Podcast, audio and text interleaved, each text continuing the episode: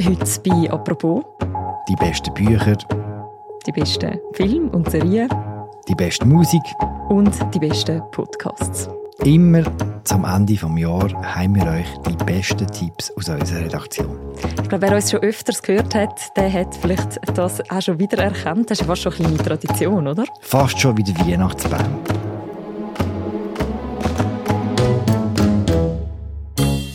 Zu uns kommen Nora Zucker, Literaturexpertin vom Tagesanzeiger. Sie wird über Bücher reden. Der Pascal Blum kommt mit den besten Filmen und Serien. Der Matthias Möller wird Musik vorstellen. Und Laura Bachmann, unsere Podcast-Produzentin, sagt, welche Podcasts wir aus diesem Jahr unbedingt noch hören sollten. Und dann kommen noch wir.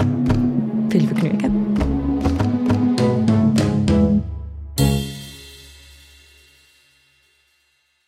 Was soll man die Weihnachten lesen?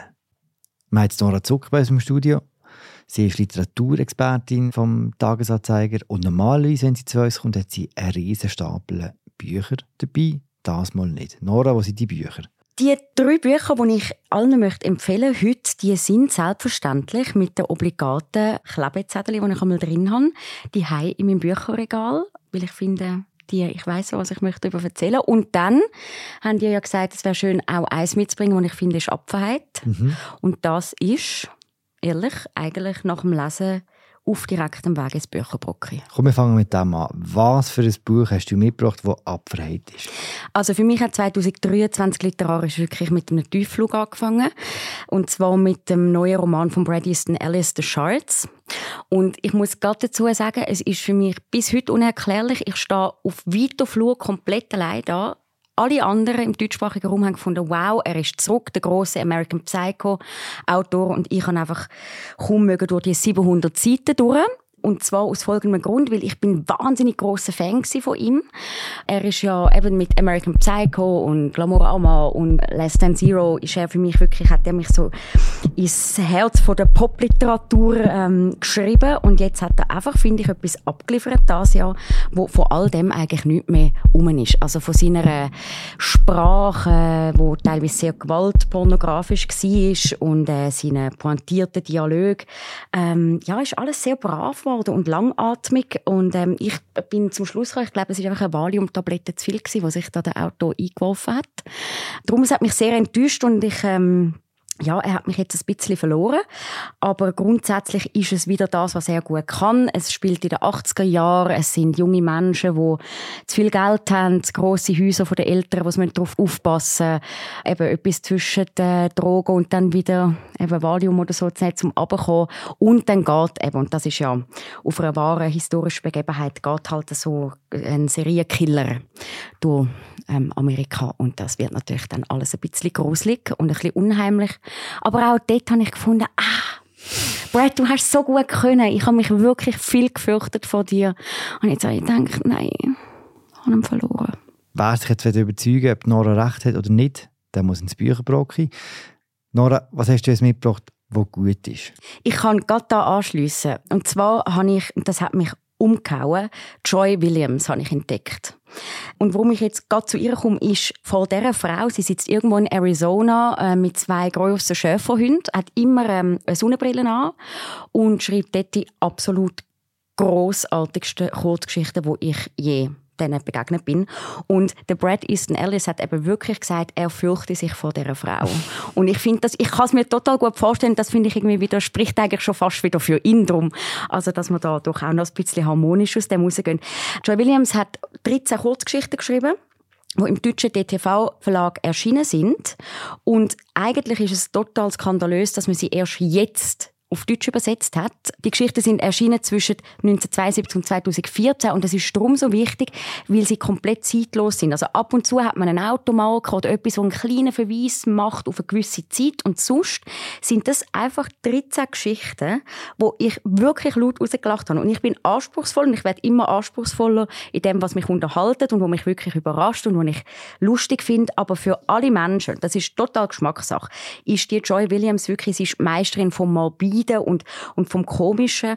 Und bei ihr ist es total normal, dass die Figuren, die eigentlich sehr unauffällig sind, Leben führen wie wir auch, plötzlich irgendwie so ein bisschen seltsam werden, dass es in dem Universum von der Joy Williams total normal ist, dass es eine Frau gibt, die sich plötzlich in eine Lampe verliebt. Und das klingt jetzt natürlich ein bisschen geschossen, aber das ist, geht natürlich darauf zurück, dass es eine psychologische Entwicklung gibt in dieser Figur, eine Verlusterfahrung, ein Zurückgewiesen werden ähm, in einer Liebesbeziehung, dass sie quasi dann Trost findet bei so einer Lampe. Und die Joy Williams behauptet das und erzählt uns das und wir lesen das und wir glauben alles. Und wenn Literatur so etwas kann, also so die, uns so wirklich das behaupten und erzählen, dass wir nachher einen Moment irgendwie wieder uns zurechtfinden, dort, wo wir gerade sind, dann finde ich, ist das einfach eine ganz, ganz, ganz große Kunst. Und es sind Kurzgeschichten. Das heißt, es sagt mir immer, oh, das verkauft sich nicht, das ist ein schlechtes Genre, aber Entschuldigung. Also es kann mir niemand sagen, ich habe keine Zeit, um 15 Seiten zu lesen. Und auch wenn man nur eine Geschichte aus dem Buch liest. Es lohnt sich. Joy Williams, wie heißt der Titel von der äh, Sammlung? Total simpel, weil sie ist dann natürlich auch noch total bescheiden. Stories. Ziemlich bescheiden, denke mir auch. Tipp 3, Nora. Also Typ 2 von der Guten, je nach Zellweise.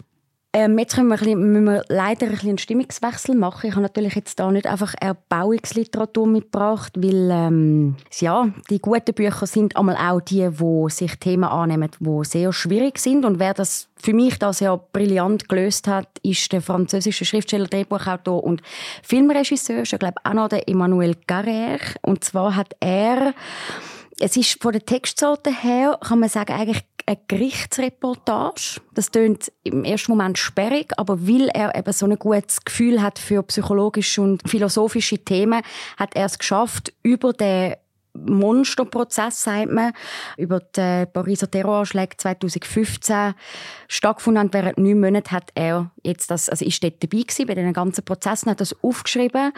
Und ein Satz, den ich bis heute nicht vergesse, wo eigentlich so ein bisschen über all dem steht, dass man sich auch vorstellen kann, was einem erwartet ist. Am Anfang wird Leid bezeugt und am Ende Recht gesprochen. Und ähm, das Verrückte ist ja natürlich, dass nach diesen Anschlägen, also Bataclan und so weiter, viele von diesen Täter leben nicht mehr oder? Also Selbstmordattentäter. Und wie macht man einen Prozess, wo es eigentlich gar nicht mal direkt darum geht, die Motive von diesen Tätern gross zu verstehen, weil viel einfach auch gar nicht muss entschieden werden, ist das Recht oder ist das Unrecht, dass man das gemacht hat, sondern wirklich im Auftrag für die Aufarbeitung, die Verarbeitung von diesen noch lebenden, geschädigten Menschen, denen, die rundum Familie verloren haben. Und was mich so irgendwie beeindruckt hat, sind die Dimensionen von dem Prozess. Also man hat extra einen Saal gebaut, wo genug groß ist, um alle die Leute können dort drin unterbringen, also für die, für die Anhörigen und so weiter. Und gleichzeitig, und das ist auch eine Zahl, wo man sich irgendwie zuerst mal muss, muss irgendwie so versuchen vorzustellen, es hat anscheinend 53 Meter Höhe Turm gegeben, wo nur die Ermittlungsakte sind. 53 Meter. Und das ist wie, also das ist ja für einen, sich das überhaupt vorzustellen, viel zu groß und auch das Leid ist viel zu groß. Und ich finde, alle sollen das Buch lesen.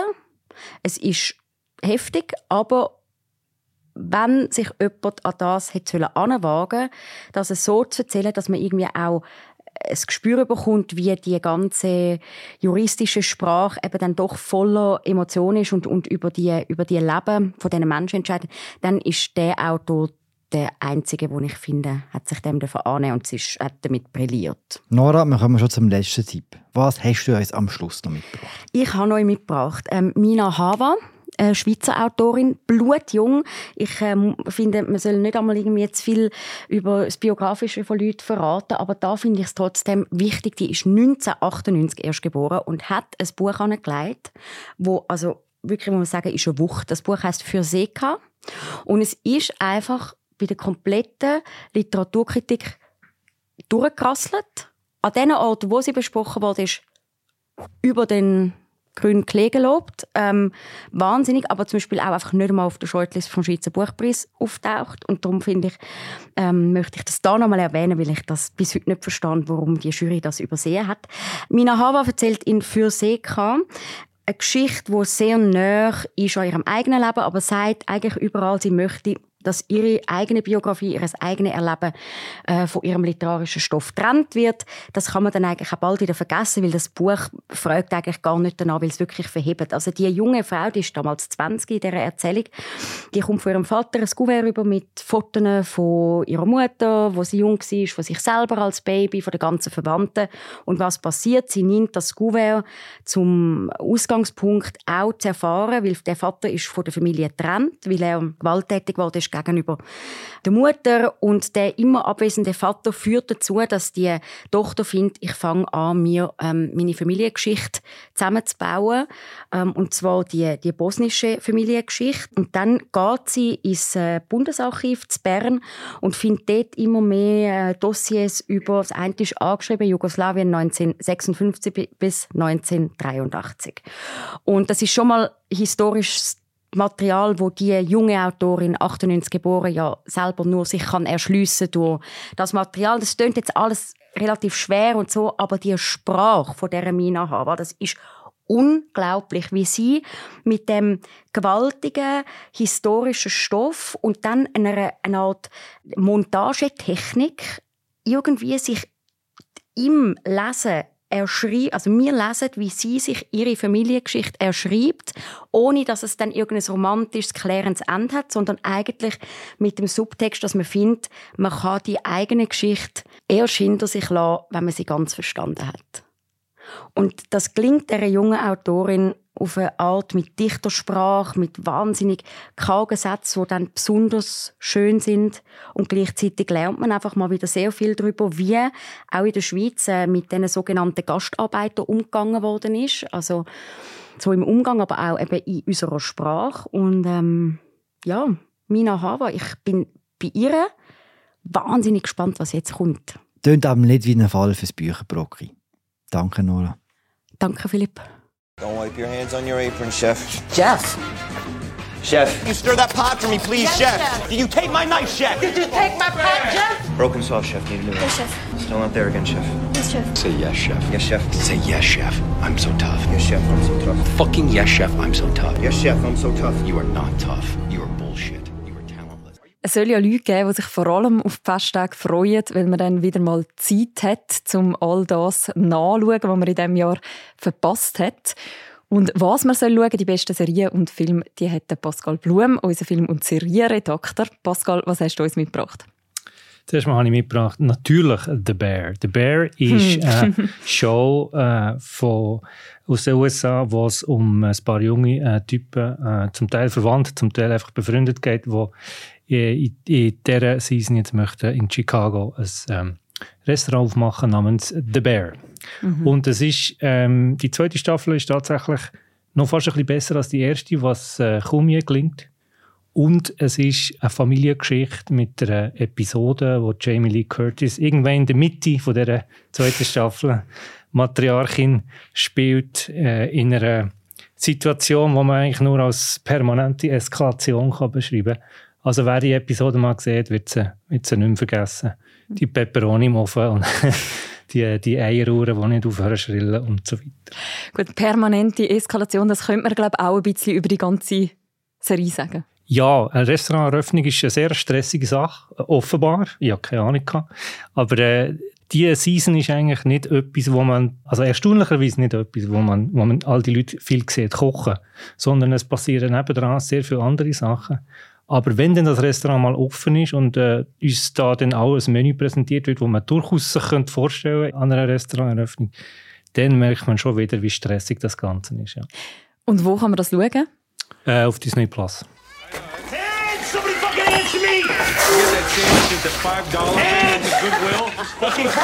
Hands! Please! Please! What do you, oh, Yeah, thank you, thank you, chef. uh, now what would I put this in the trash? Was hast du sonst noch mitgebracht? Was hat dich sonst dieses Jahr noch beeindruckt? gehabt? Äh, wir haben etwas gesehen, das man noch gar nicht schauen kann in der Schweiz, wo nächstes Jahr äh, gezeigt wird, nämlich Planet Earth äh, auf BBC. Das tönt jetzt wie eine von diesen tausenden langweiligen Naturdokus. Und das ist ja ein Natur- und Tierdoku. Natürlich ist es auch Dokumentation über den menschlichen Einfluss auf die Natur und über den Klimawandel, selbstverständlich auch. Aber was es vor allem ist, ist, wenn man das dann in einer guten Auflösung und Qualität schaut, ist es wirklich einfach ein technischer Triumph. Weil was die Kameras mittlerweile können, was man da alles sieht, in welchen Detail, dass man das sieht und wie das dann auch gemacht worden ist. Wie gesagt, der Klimawandel spielt eine Rolle. Und bei der BBC hat man versucht, möglichst wenig zu reisen dafür. Das heißt, man hat lokale Crews engagiert, wo das möglich ist und ferngesteuerte Kameras und was da mittlerweile alles möglich ist, das ist schon sehr beeindruckend. Also eine, irgendeine Oktopuskolonie weit unter dem Meeresspiegel, wo irgendjemand in England dann ferngesteuert hat, um das zu filmen. Etwas, was Planet Earth ja auch ausmacht, ist auch die Tonspur, die recht legendäre Stimme vom Moderator von David Attenborough, der das lange moderiert hat. Ist er in dieser Staffel jetzt auch wieder der, der quasi die Erzählung zu diesen ganzen Bildern liefert? Der Attenborough ist wieder dabei. Er ist äh, 97 er ist in Großbritannien natürlich schon längstens ein Star. Er macht das wieder sehr gut und er ist im Prinzip einer, der sehr stark dazu beiträgt, dass das so populär ist, nicht nur in England. Und dass das funktioniert wie zum Teil wie ein Krimi. Also man kennt das ja so ein bisschen aus dem Fernsehen. Jede, jede Nahrungsaufnahme ist eigentlich eine Verfolgungsjagd. Hier ist es einfach erzählerische Qualität erreicht, wo, wo, wo, wirklich, wo man nicht mehr kann, momentan nicht kann übertreffen kann. Auch Netflix mit all diesen Naturdokus nicht, was es dort gibt. Mhm. Und jetzt auch so eine Szene, die dir so besonders in Erinnerung geblieben ist, wie jetzt der Pepperoni-Moment aus «The Bear». Es gibt sehr viel, aber äh, gerade am Anfang gibt es äh, Episoden, wo äh, eine Art äh, Gruppe von, von Seehunden anfängt, äh, ein weißen Hai vertreiben von der Küste. Das ist schon beeindruckend, ja. Auch eine gewissermaßen permanente Eskalation. Ja, das, das tierische Leben ist, ist wirklich nichts anderes als permanente Eskalation. Und dein dritter Tipp, den du uns mitgebracht hast? Dritte Tipp ist, äh, ist ein Kinotipp, der äh, niemand wird überraschen weil Barbie einfach das popkulturelle Ereignis war äh, von diesem Sommer und von diesem Jahr. Ich habe es auch wirklich einen lustigen Film gefunden, ähm, was allein auf dem Erlebnis basiert, wo ich im Kino gehockt und fast vom Stuhl bin. Ich halte mich oft an so eigene Erfahrungen, wenn ich über Filme rede, weil es macht eigentlich Sinn, ehrlich zu sein und zu sagen, ich habe den Film sehr lustig gefunden. Und natürlich ist es ein Metafilm, natürlich geht es um Selbstanalyse, natürlich geht es um Wandel und so weiter.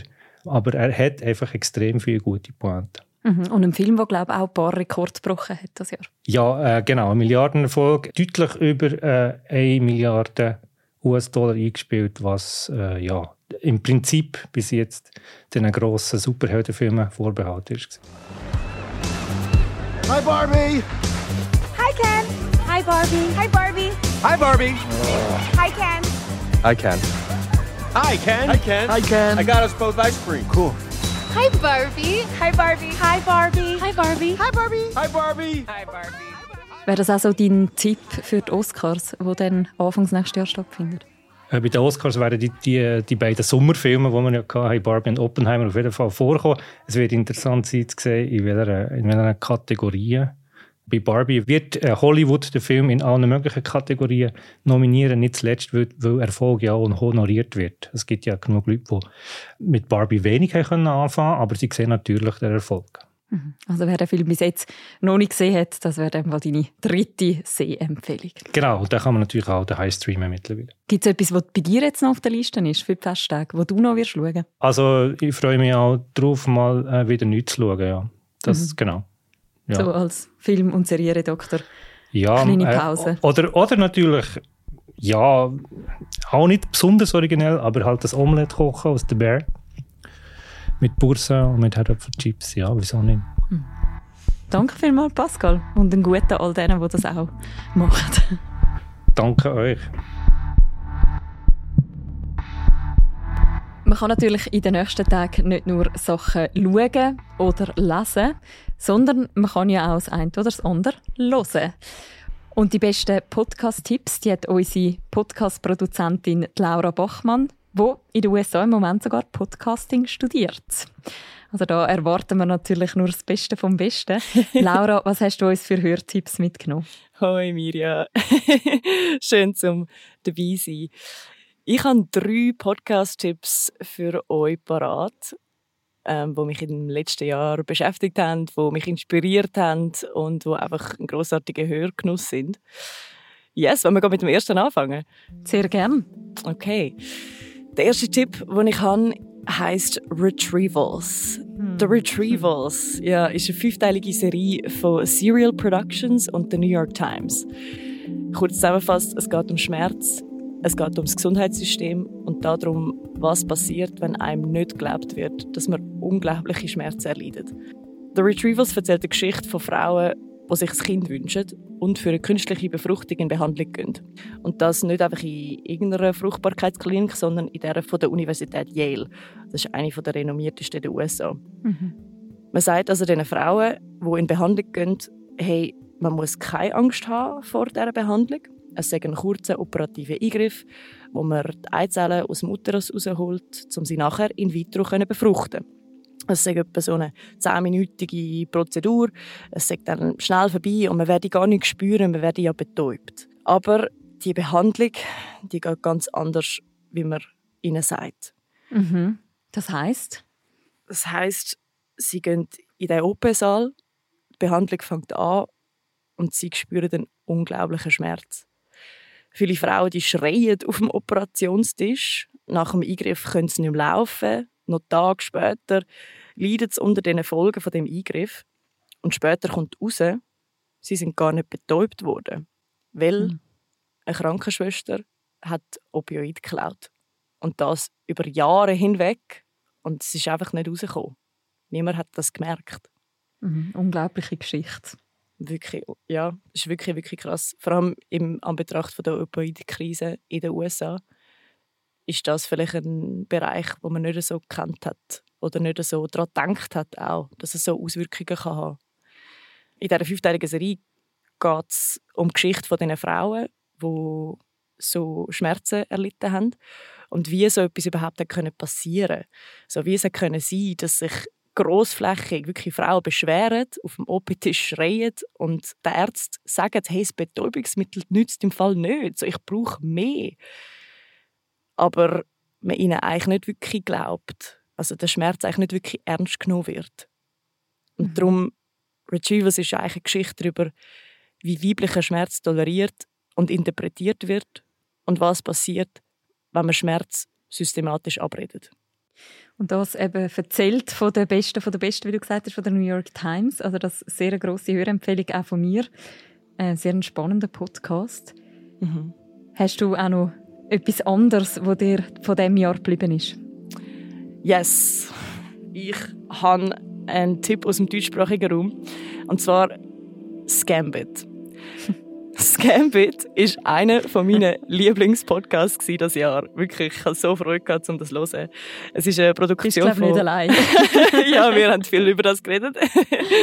ja, nein, es ist eine Produktion von Funk und ja, es ist einfach etwas vom Coolsten, was der deutschsprachige Raum in letzter Zeit rausgebracht hat, in meiner Meinung. Und kurz gesagt, es geht um Schach. In dieser Nischenwelt, wo wirklich professionellem Schach spielen, hat sich nämlich letztes Jahr ein Skandal abgespielt, wo auch grossflächig für Schlagzeilen gesorgt hat. Der Überprofi Magnus ist von einem Newcomer geschlagen worden. Und nachher hat es Gerüchte und Anschuldigungen gegeben, dass der beschissen hat. Und zwar wirklich absurd. Die Anschuldigung war mit morsenden Analperlen. Okay. ja. ja, weil beim Schach ist wie so, es hat ganz, ganz viele Regeln, wie bei diesen Wettkämpfen, wie man dort muss aufkreuzen wie man wirklich auch kontrolliert wird, dass man keine Handys auf sich hat oder keine irgendwelche Hilfsmittel. Und es ist darum sehr, sehr schwierig, zum wirklich beschissen. Darum hat man sich gefragt, ja, okay, wie hätte das überhaupt können sein? Und da ist tatsächlich dann das Gerücht umgegangen, ja, okay, der hat Analperlen drin gehabt, wo jemandem einem anderen quasi ähm, Tipps gegeben hat, was die nächsten Schachzeuge sollten sein. Mhm. Aber ja, das müsst ihr selber hören. Und immer ist es einfach die Geschichte, die der Podcast so gut macht? Ich finde es mega krass, wenn ein Podcast eben schafft, zum einem Einblick geben in so eine Welt und auch in so eine Nische-Community in dem Sinn wo vielleicht so ein Skandal von außen relativ banal kann aussehen oder man versteht vielleicht gar nicht so, ah, ja, komm, die spielen Dinge so ein bisschen Schach. Aber ja, wenn ein Podcast schafft, um dort den Einblick wirklich zu machen und auch, ja, es geht um viel Geld, muss man auch noch sagen, das sind, das sind grosse Beträge, die man dort gewinnen hat. Und ja, wenn man wirklich dann versteht, um wie viel das es geht und wie viel Emotion auch drinnen ist von dieser ganzen Community, dann, dann finde ich das immer sehr gut gelungen. Ich finde nicht nur wegen der Geschichte ist der Podcast so großartig, sondern auch wegen dem Stil. Das Gambit geht mit so viel Witz, Lockerheit und Verspieltheit an das Thema an, wie das im deutschsprachigen Podcastraum eigentlich noch nie gegeben hat. Also die grossen investigativen Serien, ja, die nehmen sich halt einmal auch so ein bisschen wichtig und es kann einfach auch mal ein bisschen steif sein. Und das Gambit ist das komplette Gegenteil. Es sind schnelle Schnitte, es ist von jungen MacherInnen. Die Sprache ist mega authentisch und wie sie das Thema erklären, ist einfach auch unglaublich kreativ.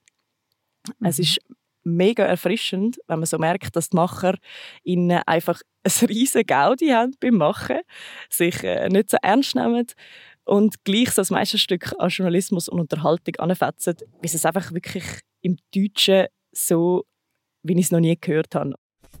Das ist, das ist eine unglaubliche Sensation. Oh my gosh, we have a tweet? Das hat er noch nie gemacht und Carlsen ist der beste Spieler der Welt. What? What, what happened? Did Carlsen resign? Uh, can you confirm or not confirm that it has to do with suspecting him of cheating? I will not comment on that. Das Schachdrama.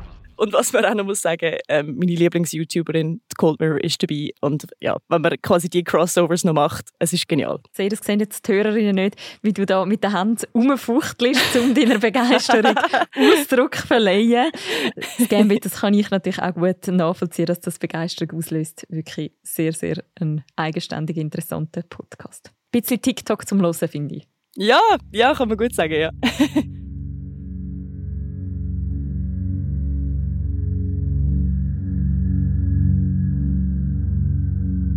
Also Laura, du hast uns jetzt gebracht, so eine grosse investigative Serie. Du hast uns etwas gebracht aus dem deutschsprachigen Raum, wo eher so ein bisschen ähm, locker daherkommt und lustig. Was ist das Dritte, was du von diesem Jahr würdest empfehlen Das Dritte ist etwas, was ich ganz, ganz neu entdeckt habe. Das ist etwas vom Ersten, was wir im Studium hatten, hier in den USA, wo die Macherin vom Podcast, den ich gerade empfehlen würde, ist bei uns vorbeigekommen und hat uns erzählt, wie sie an das angeht, wie sie das macht. Und das ist einfach mega, mega beeindruckend gewesen. Und der Podcast selber hat mich unglaublich geflasht. Ich rede von The Heart von der Caitlin Prest. Ähm, das ist ein Podcast, den sie eigenständig über Jahre hinweg produziert hat und auch selber wirklich einen neuen Stil hineingebracht hat in die Podcast-Industrie, ja, wo sehr einzigartig ist. Sie macht eigentlich sehr so novellistische, essayistische, poetische Beiträge aus dem Leben. Es geht viel um, um Sex, es geht viel um Beziehungen. Es geht eigentlich immer um den Mensch und um wie der Mensch Beziehungen lebt. Und es ist sehr fest aus der Ich-Perspektive aus. Sie erzählt sehr roh und ehrlich, was in ihr abgeht. Man kann es auch so ein bisschen mit Tagebucheinträgen vergleichen, wo aber dann gleichzeitig in eine Soundwelt eingebettet ist, wo das Ganze mega cinematisch macht. Und man fühlt sich fast, als würde man eine Serie schauen, aber es ist nur auf den Ohren und es ist wirklich sehr intim und berührend. Mhm. Und ich kann den ganzen Podcast empfehlen, also wirklich jede einzelne Episode ist berührend, aber eine Serie, die sie herausgebracht hat, möchte ich speziell da erwähnen und die heißt The No. Also The No wie Nein, sozusagen. Das Nein, genau. Mhm. genau. In dieser Serie, das ist eine vierteilige Serie, geht es darum, wie Caitlin eigentlich ihre sexuellen Grenzen erkundet. Also so von ihrer Jugend bis sie erwachsen ist. Das Thema in dieser Serie ist Konsens aber auch Lust und wie die Welt, aber eben auch wie Sex so anders ist für Frauen wie für Männer. Es geht darum, wie Nein sagen einmal mega schwierig ist und auch wenn man den Mut findet zum Nein sagen oder die Kraft, dass es einmal einfach gleich nicht genug ist. I don't know. Like kind of keeping it sexy, but like saying like no.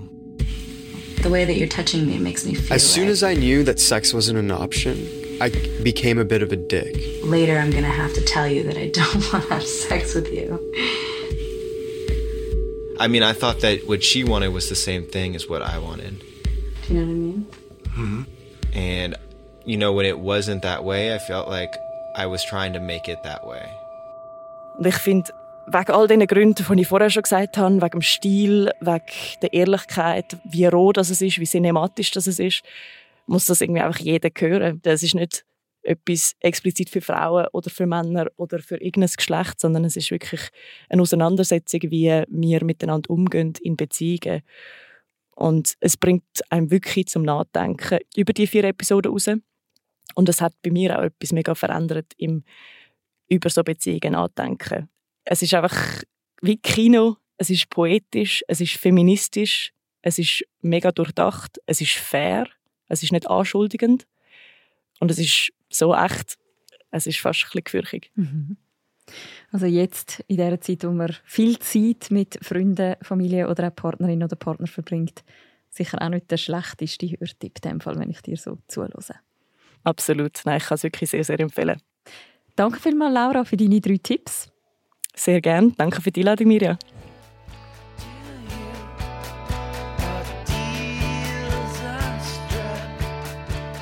Wir lesen, wir schauen und wir hören.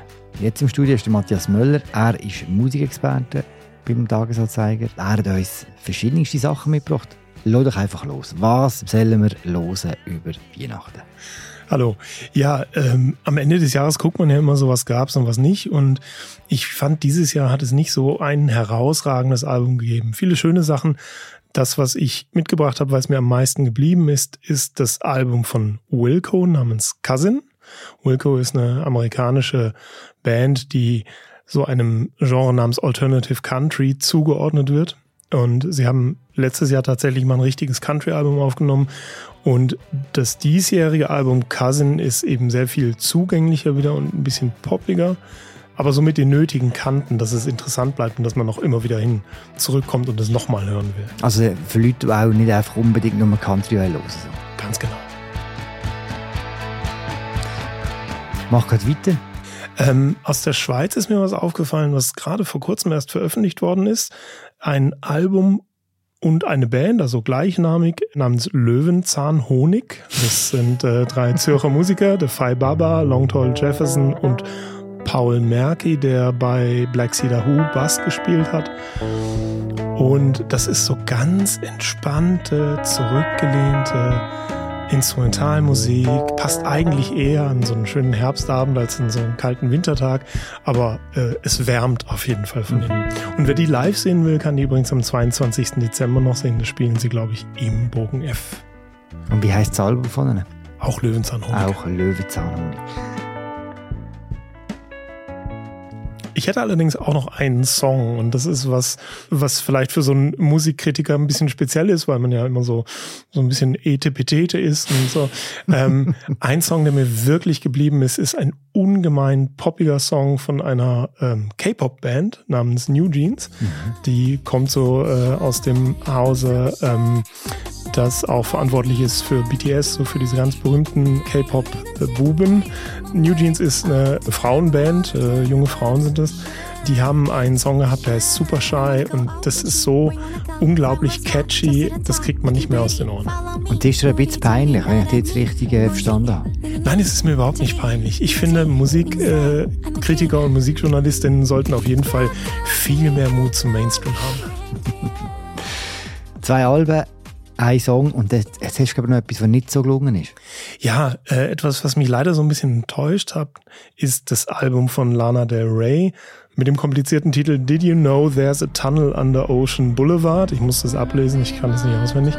Bei Lana Del Rey hört man ja immerhin. Ne? Also das ist so ein, so ein Popname, wo man denkt, okay, das muss ich mir anhören. Und das ist einfach ein Album, das mir nicht hängen geblieben ist, das mir nichts gegeben hat. Das ist leider sehr enttäuschend, fast ein bisschen anbiedernd. Da hat sie dann so Gospelstücke drin und so. Das wird so ein bisschen bemüht. Dann lieber Löwenzahnhonig oder Wilco oder für einmal auch K-Pop. Ganz genau. Danke vielmals, Matthias. Gerne.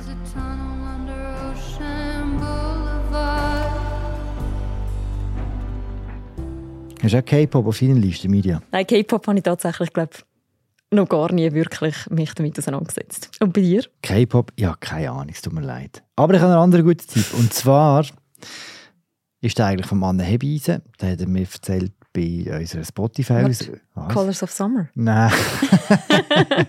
Nein, er hat erzählt von dieser Platte, die er dünn und durchsichtig los. Und zwar ist das Mr. Milano. Und da habe ich das nachher auch gelesen und es ist wirklich ziemlich toll und äh, gar nicht so italienisch. Mhm, den Weg habe ich tatsächlich auch gemacht. Das ist ein sehr guter Tipp, Philipp. In una palazzina viola monolocale abitato da una signora molto anziana.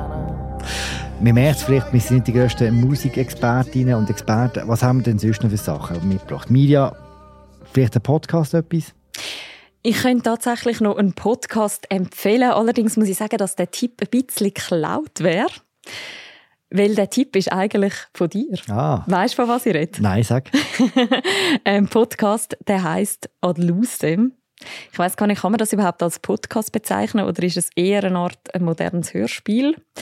Man weiß es nicht so genau, aber es ist auf jeden Fall sehr, sehr ein toller Podcast. Eine dystopische Geschichte, wo eigentlich so rundum erzählt wird mit Sounds.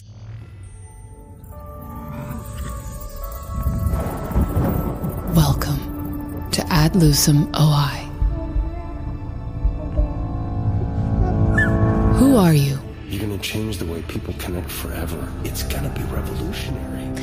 Spielt in der Zukunft. Es ist spannend, es ist auch zum Teil ein bisschen gruselig und es ist vor allem wirklich so, als wärst du total in dieser Welt rein, wo das spielt, als würdest du neben diesen Leuten sitzen, die reden, neben diesen Protagonistinnen und Protagonisten. Und ja, mich hat fasziniert, als ich das gelost habe, was Audio allein kann auslösen kann, wie bildlich Audio am Schluss eigentlich wird, wenn es gut gemacht ist. Und die Geschichte ist ja super. Es ist wie das Black Mirror für die Ohren. Total, total gute Umschreibung. Philipp, jetzt hat er wahrscheinlich deinen Tipp geklaut. Völlig in Ordnung. Ich höre ein anderes Zeug, zum Beispiel erst seit kurzem ein Podcast, der Heavyweight heißt.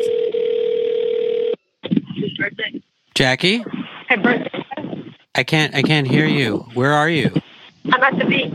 You're at the beach? At the ocean. Are you wearing plenty of ointment? A lot of ointment. Uh, how are you? Um, I'm good. Uh, I had a medical question for you. Are Audi belly buttons preferred to innies because they need less upkeep? Okay, because I was talking to my dentist, and when I pushed him on it, he says that yes. What? I know. There's a shark? What? He's got a baby shark. Oh, oh. my god, he's so cute. I'm going to send you a picture. Okay, bye. Wait. Bye. Das sind ehemalige Macher, die bei diesem American Live mitgemacht haben, die jetzt ihre eigene Sendung gestartet haben. Und die haben so sehr neue, persönliche Geschichten. Es gibt ganz verschiedene, zum Beispiel eins von einem Bärli, wo er Künstler ist und sie seine Muse und sie sind zwar schon lange nicht zusammen, aber er malt nur sie das ganze Leben lang und das wird dann so extrem toll erzählt. Kann ich wirklich allen sehr empfehlen. Mhm. Hast du auch noch etwas anderes, wo du würdest empfehlen um jetzt über die Festtage noch schauen oder hören oder lesen? Habe ich. Alle, die Lust haben auf Spionagegeschichten, ich empfehle wirklich Mick Heron, das ist ein englischer Krimi-Schriftsteller, der Slow House-Serie geschrieben hat. Die kann man auf Deutsch lesen oder auf Englisch. Ziemlich lustig, ziemlich schnell, ziemlich spannend. Und wer keine Lust hat auf Lesen, der kann die ersten drei Staffeln auf Apple TV schauen. Das ist auch ziemlich cool gemacht. Der Hauptdarsteller ist Gary Oldman und äh, es ist eine richtig tolle Serie. Mhm. Wenn man sich müsste entscheiden Buch oder Serie? Zuerst das Buch und dann die Serie, wie man das früher noch gemacht hat. wie man das so schön macht, genau. Ich habe tatsächlich auch noch ein Buch mitgenommen, aber ein bisschen anders geartet. Wir haben ja durch das, dass wir den News-Podcast machen, sehr viel damit zu tun, dass wir uns ständig mit der Aktualität befassen müssen. Und gerade dieses Jahr ist das ja zum Teil auch ein bisschen erschlagend zwischen ihnen. Und in einem von den Momenten, wo das gerade ein bisschen viel war, hat mir jemand einen Podcast empfohlen. Und du siehst, ich gebe da eigentlich nur Empfehlungen weiter, die irgendwie aus meinem Umfeld oder aus meinem Freundeskreis kommen. Mit der österreichischen Schriftstellerin Eva Menasse. Das ist ein Podcast, den wir auch gerne nochmal verlinken können, wo sie über den Nahostkonflikt geredet hat, aber auf eine Art und Weise, wo eben nicht so wie es schnelle News geschehen ist, sondern wirklich so eine Art des Innehalten und so ein bisschen über, auf einer Metaebene über das ganze Geschehen nachdenken. Und ich habe wirklich etwas vom spannendsten und vom intelligentesten gefunden, wo gesagt wurde ist zu dieser ganzen Situation. Die Eva Menasse, wir haben auch ein grosses Porträt von ihr im Magazin und sie hat auch ein neues Buch herausgegeben, das ich jetzt gerade angefangen habe zu lesen und bis jetzt sehr gut finde, das ich auch bekommen habe von einer Freundin. Sie hat ein Buch geschrieben jetzt über Debatten in der Digitalmoderne, das heißt alles um nichts sagen, schon sehr ein schöner Titel. Und sie denkt darüber nach, wie so die sozialen Medien gesellschaftliche Debatten verändern. Es ist echt ein dünnes Buch, ähm, auch recht dicht, wenn man es anfängt zu lesen. Aber die Eva Menasse wirklich eine grosse Empfehlung. Sehr, sehr eine schlaue Frau, die, wenn sie etwas sagt, auch etwas zu sagen hat. Alles und nichts. Ich habe zum Schluss auch noch einen Tipp von einer Frau, von einer Schriftstellerin. Es ist Härte Kost. Die Frau heißt Fernanda Melchor. Das Buch heißt Paradies. Und äh, es ist eine sehr brutale Geschichte aus Südamerika von einer Gates Community, wo ein Mitarbeiter, ein Gärtner zusammen mit einem, der dort wohnt, regelmäßig abstürzt oben. Und das ist eine Geschichte, die brutal anfängt und noch viel brutaler aufhört, wo aber ein recht genauer und recht gescheiter Kommentar ist äh, zu Arm und Reich, zu den grossen Gegensätzen der heutigen Zeit. Sehr zu empfehlen. Ich weiß nicht, ob wir jetzt mit dem aus dem Podcast aussteigen können. Nein, das machen wir natürlich nicht. Wir müssen ein bisschen erbaulich aufhören. Und zwar, ich habe an dieser Stelle schon einen Geschichtspodcast vorgestellt aus England. Der ist immer noch grossartig, der Rest is History. Aber in der Zwischenzeit gibt es eben auch einen aus der Schweiz. Und zwar von einem sehr guten Bekannten von uns, dem Alan Cassidy der früher bei uns geschafft hat und auch den Amerika-Podcast gemacht hat. Er tut zusammen mit Mirko Melone einen Geschichtspodcast machen, der heisst «Überall Geschichte» und das ist richtig toll zum Hören. Mit welcher Folge sollen wir einsteigen? Ich würde allen vorschlagen, einzusteigen mit dem Aldo Moro und der Brigade Rosse. Dort lernt man wirklich recht viel, was man so nicht gewusst hat vorher. Ich weiss nicht, ob das gerade so die Leichtigkeit ist zum Abschluss von diesem Podcast. Mirja, hast du vielleicht noch etwas? ja, nein, aber ich kann einfach noch darauf hinweisen, dass wir bei «Apropos» in den nächsten zwei Wochen nochmal ausgewählte Folgen von dem Jahr wiederholen. Die Folgen, die uns besonders in Erinnerung geblieben sind. Und wir machen in der Zwischenzeit ein bisschen Ferien. Schöne genau. Weihnachten, Mirja. Schöne Weihnachten. Wir sind zurück am 3. Januar. Bis dann. Ciao zusammen. Tschüss miteinander.